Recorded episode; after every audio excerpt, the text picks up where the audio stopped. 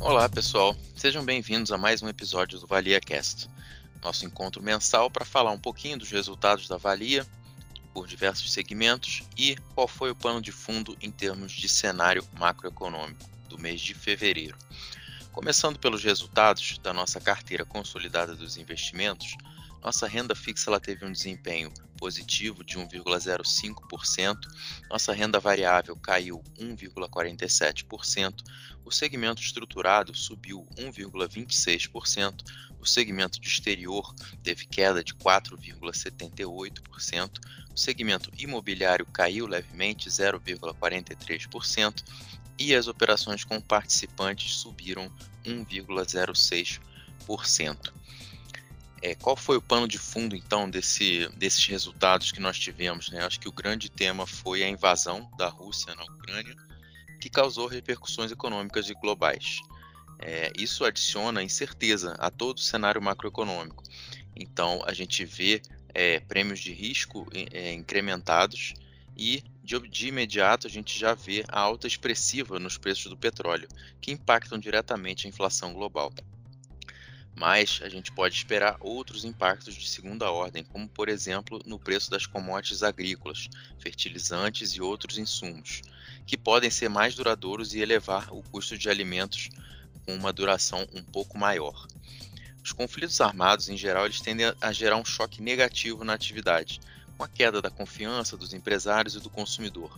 E há também é, uma postergação de decisões de investimentos, pelo aumento da incerteza, naturalmente, e a piora das condições financeiras, que a gente começa a ver, por exemplo, bancos centrais tendo que apertar as suas taxas de juros para conter movimentos inflacionários, por exemplo.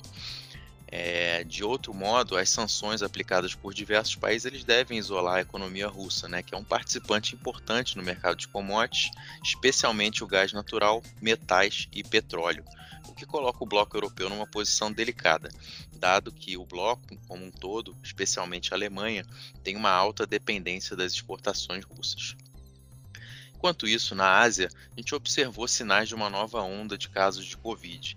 É, e a China ela agiu rapidamente colocando grandes cidades em quarentena, uma tentativa de manter a sua política de Covid zero. Isso tem potenciais consequências negativas para o crescimento desse ano e para a retomada plena das cadeias produtivas globais. Em termos de mercados, as bolsas de valores internacionais fecharam o mês em baixa. O MSCI World, por exemplo, caiu 2,46% e o mercado americano, representado aqui pelo S&P 500, caiu um pouco mais, em 3,14%. Passando para o Brasil, em geral, os nossos ativos eles continuaram com desempenho positivo no mês, o destaque sendo o real e a bolsa de valores. Do lado fiscal, estão no Congresso algumas propostas de controle de preços de combustíveis, dado que os reflexos da guerra já estão chegando por aqui. E o governo, além disso, sinalizou uma redução do IPI, que pode beneficiar marginalmente a inflação de curto prazo, mas, por outro lado, as contas públicas já em situação difícil podem ficar um pouquinho mais prejudicadas. No que tange ao conflito da Rússia, da Rússia e da Ucrânia, apesar do Brasil ser um grande exportador de commodities agrícolas, ele é também dependente de fertilizantes nitrogenados vindos da Rússia. A gente é um dos maiores compradores deles, o que pode pressionar os nossos preços de alimentos internamente e pode impactar a inflação à frente. Em termos de atividade, o IBCBR, que é aquela nossa prévia do PIB, né, ele registrou uma queda de 0,99 no mês de janeiro ante dezembro. Essa queda ela foi maior do que o mercado esperava e ele passou a acumular 4,73 de alta em 12 meses. Essa queda ela foi disseminada entre grandes setores produtivos, com um destaque negativo para a indústria. Em termos de inflação, o IPCA de fevereiro teve alta de 1,01% e passou a acumular alta de 10,54% em 12 meses. O resultado veio também acima da expectativa de mercado, especialmente nas pressões nos subgrupos de educação, né, dado que é, normalmente fevereiro tem os, re, os reajustes das matrículas, né, dado o início do ano letivo, e também a gente continua observando pressão no grupo de alimentos e bebidas, com destaque para a batata e para a cenoura.